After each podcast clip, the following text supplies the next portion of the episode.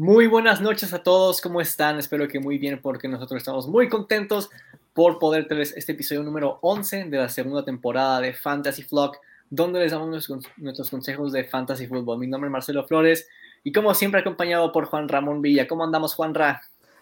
Pues muy bien, ya aquí este, en proceso de duelo. Este domingo no fue nada fácil. Pero pues ahí estamos bien animados, un poco ya acercándonos a la mitad de la temporada, caray. Y muy emocionados porque en un par de días vamos a tener el stream de Watch Along para que nos acompañen a ver el partido de Prime Time contra los Tampa Bay Buccaneers. Bueno, eso sería exactamente nueve días. Ahora sí que es algo que nunca hemos hecho y que nos entusiasma bastante. Va a estar muy divertido. Por supuesto, también me acompaña Miguel Madrid. ¿Cómo andamos, Miguel? Eh, muy bien, eh, a punto de empezar, creo yo, la peor semana en cuanto a bye week se refiere en fantasy. Entonces, esta semana va a estar complicada para cualquier jugador de fantasy. Y por eso, qué mejor que prepararse con solo 30 minutos en su espacio favorito. Obviamente también me acompaña Eric, quien es el primer lugar de nuestra liga, de la que hablaremos más adelante. ¿Cómo andamos, Eric? Muy bien, muchachos, listo, este, descansado después de mi bye week. Este, gracias por cubrirnos. y bueno, como bien lo mencionan, semana difícil en lo que respecta a descansos. De hecho, mi equipo va con toda la banca, pero ya hablaremos de eso más adelante. Bueno, primero vamos a hablar ahora sí que de nuestra liga. Somos Ravens Bowl. Vamos a empezar con lo que pasó la semana pasada, la semana 6 de nuestra liga. Y el primer matchup que me aparece es el mío del equipo de la Marvel contra Fifty Shades of Grey. Este matchup fue curioso porque fueron los dos equipos que más puntos anotaron. En esta ocasión mi equipo gana 140 a 120. Fifty Shades of Grey no se merecía una derrota esta semana, pero así es fantasy. El siguiente matchup que me aparece es el de Min Machine contra su bye week. No podía perderlo, aunque pues... Se me puso bravo, ¿eh? Sí, sí, sí, no. La verdad es que tu equipo tuvo un muy buen momento para enfrentarse a Mario. El siguiente matchup es entre Corby Knight y Black Raven. En esta ocasión se lo lleva Corby Knight 116 a 88, principalmente gracias a Austin Eckler, Mark Andrews y Michael Pittman. El siguiente matchup fue entre Calexico Jayhawks contra Cuervos de Baltimore. Y ciertamente ambos equipos decepcionaron a sus dueños, pero el de Cuervos de Baltimore un poquito menos. Y gracias a Joe Burrow se hizo con la victoria. El siguiente matchup fue el de Where's the Lamb Sauce contra a la de Lamar. Y ahora sí que el equipo de Miguel está enrachado, ganando 107 a 92, gracias a la actuación de Travis Kelsey y Justin Jefferson. El último matchup fue de el equipo de la Maria Keller contra Ron CMC. En esta ocasión gana el equipo de la Maria Keller, o sea que los cuatro ganamos esta semana 113 a 94, principalmente gracias a la actuación de Brandon Ayuk y de Stephon Diggs. Esta fue la semana 6 de Somos Ravens Bowl. ¿Qué va la siguiente semana, Juan Ra? No solamente ganamos todos del staff en esta semana, sino que los cuatro estamos en playoffs en este momento. Así que nadie te va a juzgar, Marcelo, si decides cerrar la liga en este momento. y empezamos los playoffs de una vez. Digo, para acabar la tarea pronto. Muy bien, la semana 7 de el Somos Ravens Bowl empieza con el, duelo que me, que me toca a mí. mi equipo de la María Keller va contra el equipo de Miguel. Y pues eh, aparece con una contundente, contundente favoritismo eh, Miguel con 115 puntos contra los 103 que tengo proyectados yo. Eh, sigue el equipo de la banca de Min Machine contra el equipo de la Marvel de Marcelo, quien aparece claramente como el favorito en 132 puntos contra los 92 de Min Machine. Es muy probable que esta semana caiga el último invicto en esta liga. Fue bonito mientras duró, muchachos. Seguimos con el equipo de Black Raven, el equipo de Kike, quien va contra Fifty Shades of Grey, teniendo una semana también complicada. Aquí nuestro otro amigo Marcelo eh, aparece como favorito Kike con 102 puntos contra los 78 de Marcelo. Eh, el equipo de Cuervos de Baltimore, perdón, de Mau Flores, eh, va contra su bye week, el equipo de Mario. Y eh, pues obviamente aparece con, la, una predicción favorable, 107 puntos contra 108 de Mario, quien por cierto va en último lugar, para sorpresa de nadie. El equipo del actual campeón, Leonardo, a la viva Lamar, quien anda en una mala rachita, se enfrenta contra el equipo de Luis Alfredo Corbin Knight, eh, aparece como el favorito. Claro que ambos ah, tendrán que hacer ajustes con estas semanas de, de bye, perdón. Y por el momento aparece como favorito Luis Alfredo con 95 puntos a 74 de Leonardo.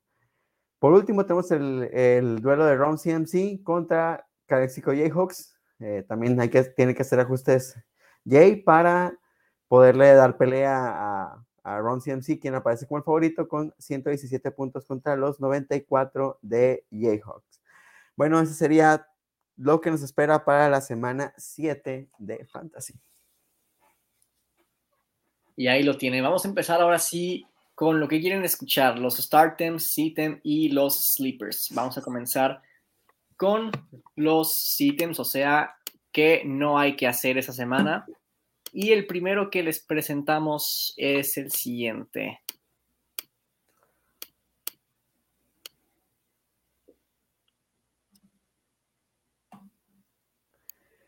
Ah, ese soy yo. Eh, bueno, uno de mis jugadores favoritos en cuanto a fantasy es David Montgomery. Y ustedes han visto los cierres espectaculares que este, este tipo ha tenido en los últimos dos años. De hecho, muchos equipos ganadores de sus ligas han sido por tener precisamente a David Montgomery en su alineación. Sin embargo, esta semana se enfrentan a un macho muy complicado que son los New England Patriots, una defensiva top 5 en general contra el ataque terrestre y que hicieron ver mal a Nick Chubb la, semana pasada, quien es eh, top 3 corredor en fantasy. Entonces, esta semana, ¿qué le espera? Aparte de eso, ya eh, ha habido eh, ciertos comunicados por parte del equipo que le van a estar dando prioridad a, al hot hand, en este caso es Khalil Herbert, entonces el protagonismo de Montgomery probablemente vaya a decaer si es que, pues, eh, su performance no mejora y por el contrario de Khalil Herbert disminuye. Pues ahí lo tienen. Y para seguir hablando del mismo partido entre los Bears y los Patriots, el siguiente ítem que le traemos es Cole Kemet. Y la verdad es que me fui por la fácil. Sienta tu Tyrant que enfrenta a los New England Patriots. Probablemente Cole ya no esté alineado en muchos rosters, a menos que la liga sea de más de 10 participantes, pero realmente su trabajo ha dado razones para dejarlo en la banca. Generalmente no me gusta tener a jugadores de los Bears a no ser que sean corredores. Cole no es un mal jugador, para nada, pero en seis partidos como titular tiene solo 10 recepciones para 116 yardas y 0 touchdowns. Si esperan que eso cambie, les aseguro que contra Patriots no va a ser. Y, a pesar de que es un pick fácil, la verdad es que los Patriots no han sido una defensiva del todo fuerte contra los Tyrants. De hecho, eh, es la posición que más puntos ha permitido. Y aún así es interesante que si pudieras tener considerado como una semana de upside en Colquemet, ah, la verdad se ve complicado. Bueno, es que también ya enfrentaron a Mark Andrews. Eh, bueno, sí. Sí, creo que en este momento solo hay a lo mucho cuatro Titans que dejaría adentro contra los Patriots. Pero el siguiente sitio en que le traemos es como grupal. Sí, caray, muchachos. Desde que regresó Zach Wilson, híjole, este grupo de, de, wide receivers ha quedado a deber bastante. Con la elección de Corey Davis la primera semana contra Miami, que regresó Zach este, nadie ha brillado eh, desde, bueno, desde ese momento, ¿no? Y la defensiva de, Broncos es demasiado difícil. Bien lo vemos ahí, solo, solo permiten 4.5 yardas por intento de pase. Entonces, a este, eh, bueno, en las últimas dos semanas, ningún wide receiver de los, de los Jets ha superado los 8 puntos fantasy en formato half PPR, al menos. Y bueno, ¿alguien ha visto a Elijah Moore? Creo que no regresó del off-season, muchachos. Y por si quieren un sleeper gratis, el único que ha resaltado ha sido Braxton Berrios con esos checkdowns de, que parecen ya ser la jugada favorita de Zach Wilson.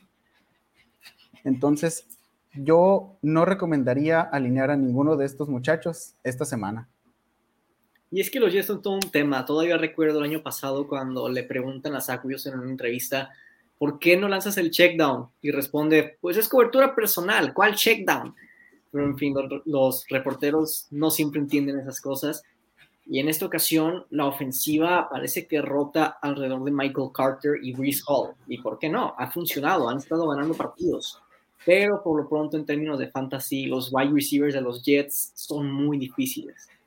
Igual que, como nos dice aquí Fernández Torres Isra, quien sentó a Michael Kidman y se aventó ni más ni menos que 26 puntos. Y pues yo creo que más de uno pensó que los Jaguars nuevamente dominarían a los Colts.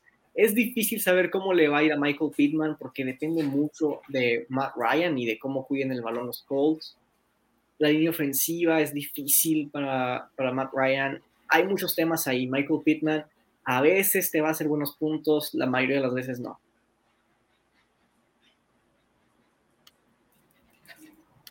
Pasamos al siguiente y último Siren, ya para que no nos escuchen hablar mal todo el stream. Este sí, este fue mi pick para esta semana, la semana 7, con Terry McLaurin, que enfrenta a los Packers y muy probablemente a Jair Alexander. Eh, hay muchas razones por las que ya en este punto de la temporada ya no me gusta para nada Terry. Y la primera, siento que ya en la ofensiva de Washington ya ha habido de cierto modo una homogeneidad con el cuerpo de wide receivers. Eh, McLaurin es el número uno solo por etiqueta, pero, pero sí siento que ahí los targets están muy repartidos. La otra, enfrenta a fácilmente un cornerback top 5. Y pues la última, que pues ya hablaremos más adelante, se Carson Wentz y entra Taylor Heineke, que pues puede ser una mejora para la parte del juego terrestre, pero para la de la parte de los pases no creo que le ayude mucho a Terry, entonces pues yo lo sentaría y lo sacaría de mi alineación titular que si algo sabemos es que si Taylor Heineke ha jugado con uno de los wide receivers de los Commanders, es con McLaurin.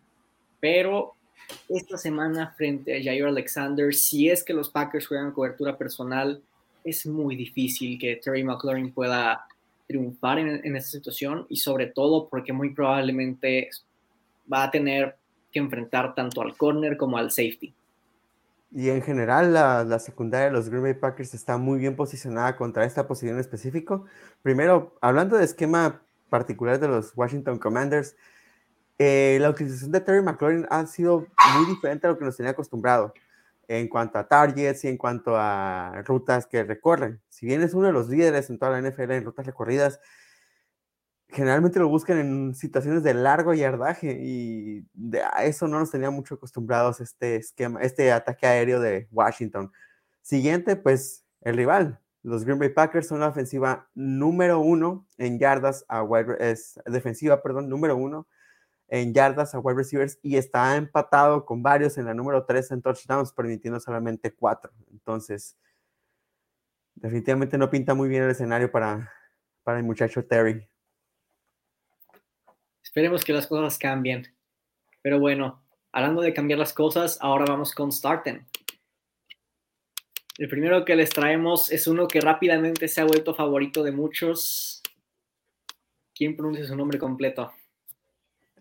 El señor Tuaniga Manuel Pola Tango Bailoa de los Miami Dolphins, quien vuelve ya es su protocolo de conmoción ya disponible para jugar.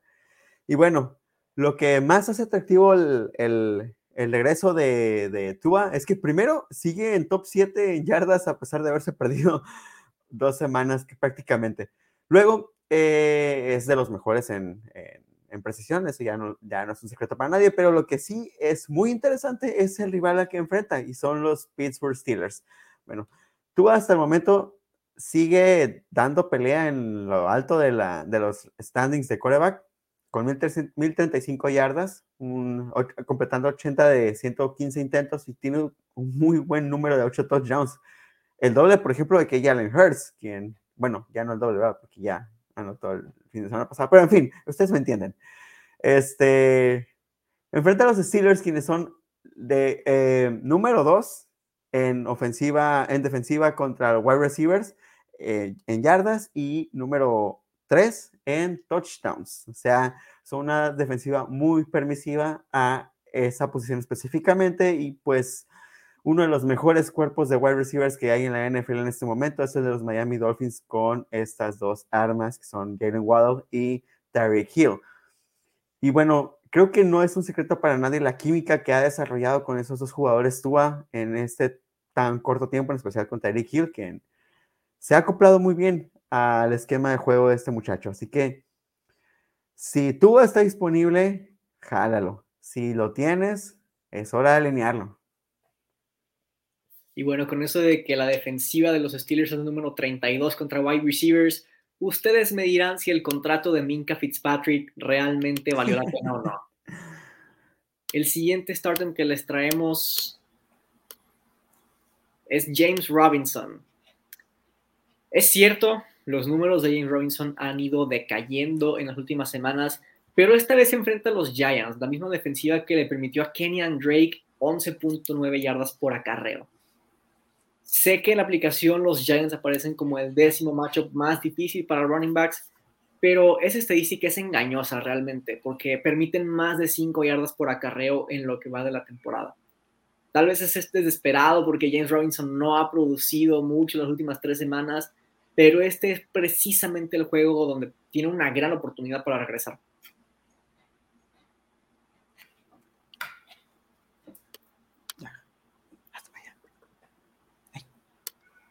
El siguiente starting que les traemos, yo creo que es mi pick favorito esta semana.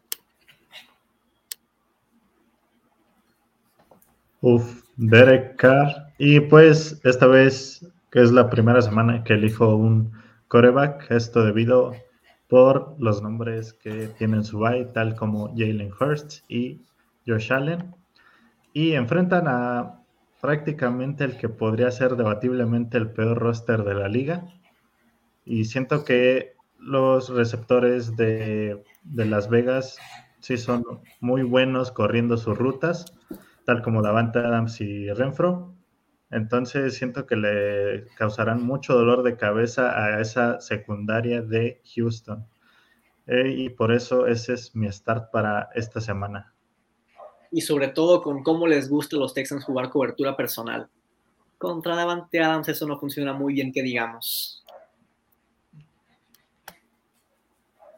Y ahora pasamos al último orden de la semana, hablando precisamente sobre los Texans. Les traemos a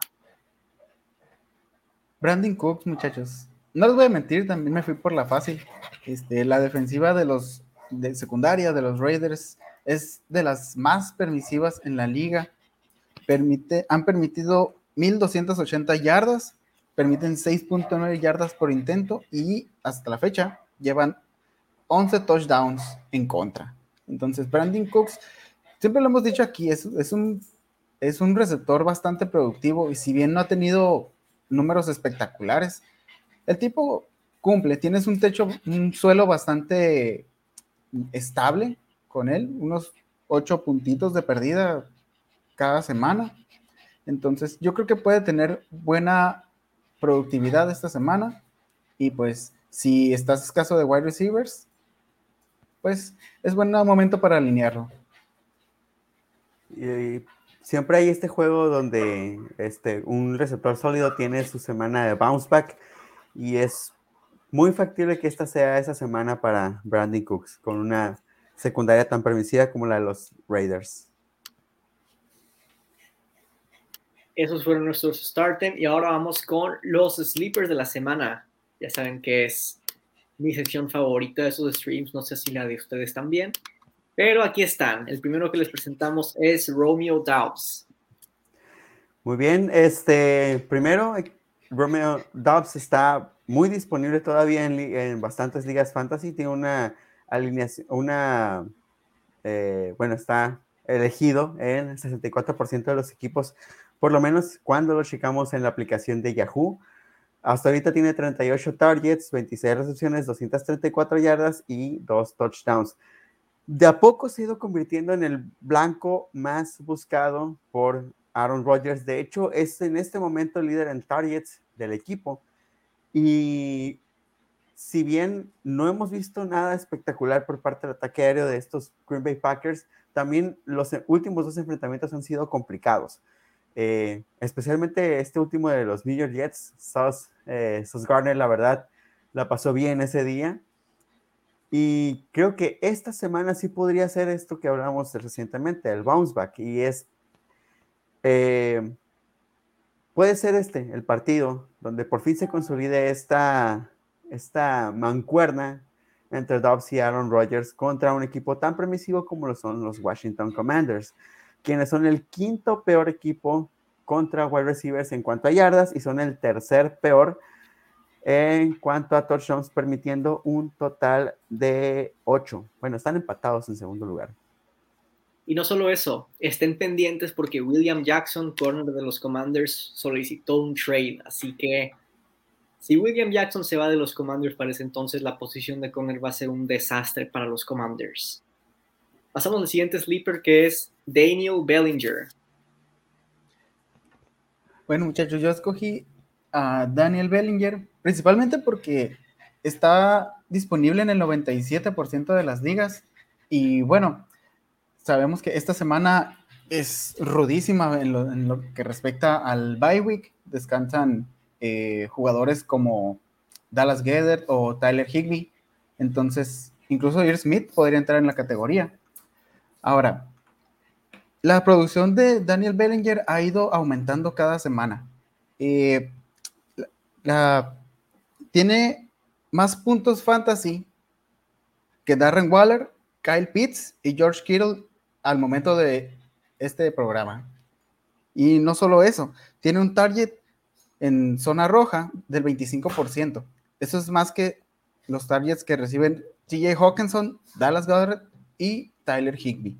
Y el tipo tiene manos bastante seguras con un 0% de drops. O sea que los pases que no atrapa son pases realmente malos por parte de Daniel Jones. Y bueno. Un pase de Daniel Jones. Eh, bueno, ¿qué podemos esperar, no? entonces, entonces, bueno, como que si, esto, si su liga es bastante profunda y están escasos de Tyrant, este muchacho puede ser una, una, una buena opción de streaming. Bueno, el siguiente sleeper que les traemos es Tony Pollard, que va contra los Lions. Este sleeper lo tengo que explicar porque seguramente Tony Pollard está en algún equipo en todas las ligas fantasy de 8 o más participantes. La cosa es que en esos equipos muy probablemente ha permanecido en la banca toda la temporada. Por eso de que no está muy claro si al que le va a ir bien va a ser a él o a Elliot, pero ahora es cuando hay que alinearlo. Enfrenta a los Detroit Lions, la segunda peor defensiva contra corredores en fantasy, y por eso pienso que es un sleeper, porque si no, se, si no se los digo, podría ser el típico, no puede ser que banquee a Pollard y tuvo 26 puntos contra los Lions, así que más que nada, ese escenario es el que quiero que ustedes eviten. Como uno que le pasó a nuestro amigo Isra con Michael Pittman.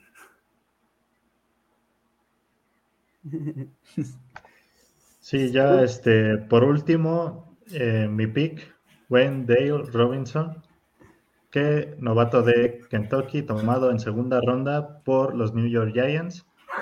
Y pues quiero que vean desde ahí que el capital para este jugador sí se invirtió.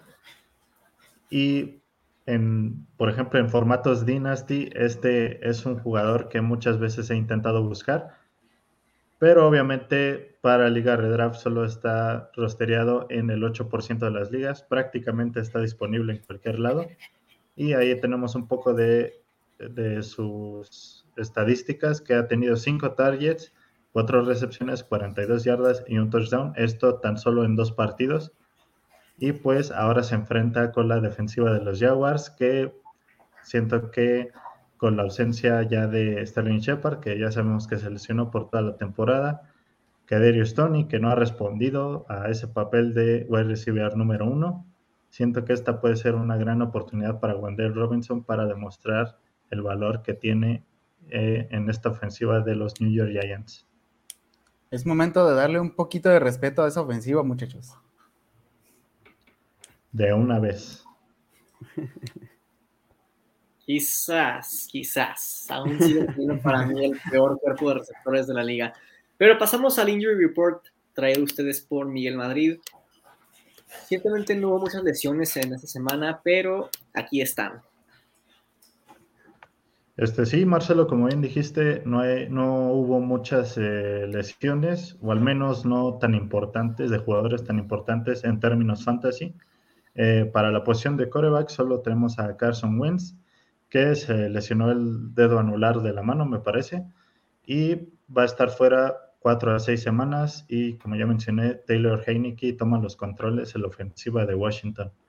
Eh, en la parte de running back, eh, J.K. Dobbins se tiene ahí un poco de molestia en la rodilla que ya anteriormente se había lesionado.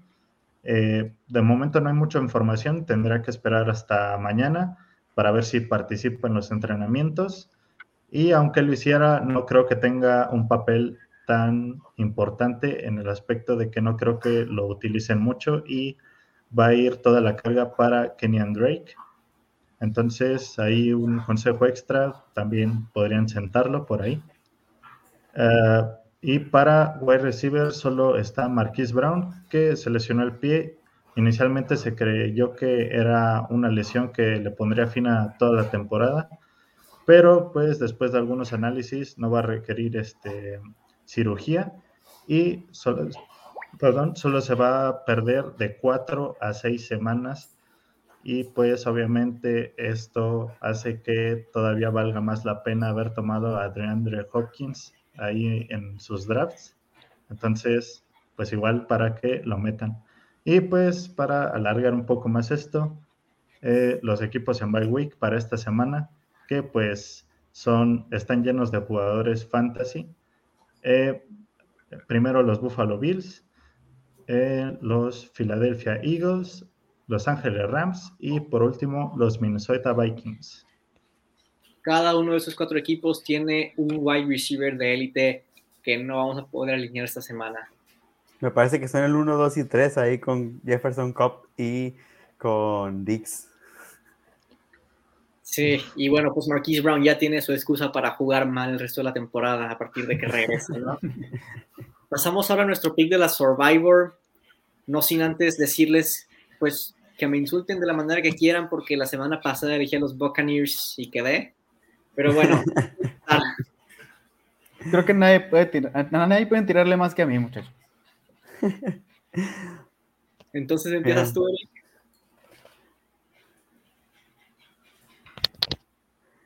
Elige a los Ravens, Eric. No, elige a los, a los, a los Browns, perdón. A ver, muchachos, ¿qué equipo quieren que gane? Los Lions, digo. o los Dolphins.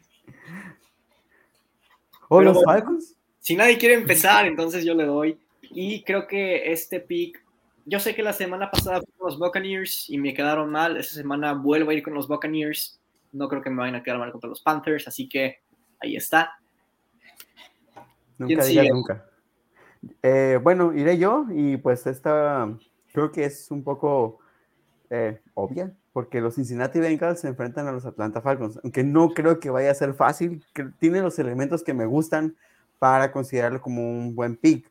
Creo que los eh, Cincinnati Bengals, si bien perdieron la semana pasada, creo que de a poco han estado jugando mejor y llámenme loco, pero siento que lo de los Falcons es un poco más circunstancial que de verdad eh, calidad de juego. ¿Quién sigue?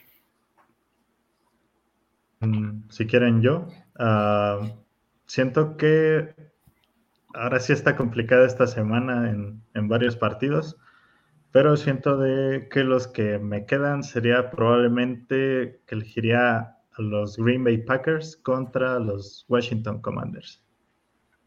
Ok, de plano Miguel no cree en Taylor Heineke. No, nada. ¿Va a ser? Bueno, yo voy a elegir a los New England Patriots. Creo que es demasiado coaching y, y mucha diferencia en el roster como para que los Bears puedan hacer algo al respecto. Bueno, así que tú digas mucha. No, si los Bears ganan contra los Patriots y David Montgomery y Cole que metas en sus puntos, vamos a quedar bien mal con la gente. Pero bueno, con esto ya terminamos de cubrir el contenido. Así que, Juanra, ¿cómo te cuenta la gente en tus redes sociales? En Facebook me pueden encontrar como juanr.villa y tanto en Twitter como en Instagram como arroba juanra-villa. Cualquier duda con respecto al fantasy, apuestas de NFL y si pues ya vienen las fiestas y si quieren empezar a planear bajarse de bajar de peso, me pueden contactar. Excelente. Eric, ¿a ti cómo te encuentra la gente? Bueno, a mí me encuentran en Facebook como Eric Villa, en Twitter como arroba ericv09 y en Instagram como guion bajo eric.villa. Recuerden que ahí les voy a compartir estos, estas recomendaciones y pueden enviarme mensajes para dejar sus dudas, quejas, comentarios y sugerencias. Miguel, ¿a ti cómo te encuentra la gente? Este sí, en Facebook así como Miguel Madrid nada más y tanto en Twitter como en Instagram, como aquí está en el banner, Demonic Mike y pues también hacerles la invitación a mi página de memes, Memes Tocheiros, por si quieren ahí darse una vuelta. Son bienvenidos. Excelente. A mí me encuentran en Facebook como Marcelo Flores, en Instagram como arroba guion bajo Marcelo Flores y en Twitter que ya está un poquito más activo como arroba guion bajo guion bajo Marcelo Flores para que vean ahí como, digo, tengo 20 años, publico puras tonterías y bullying ahí, pero ahí está. en fin, Bonita semana, Flock. Nos vemos mañana a las 8 pm en Ravens Clock. Y recuerden que hoy siempre somos Ravens.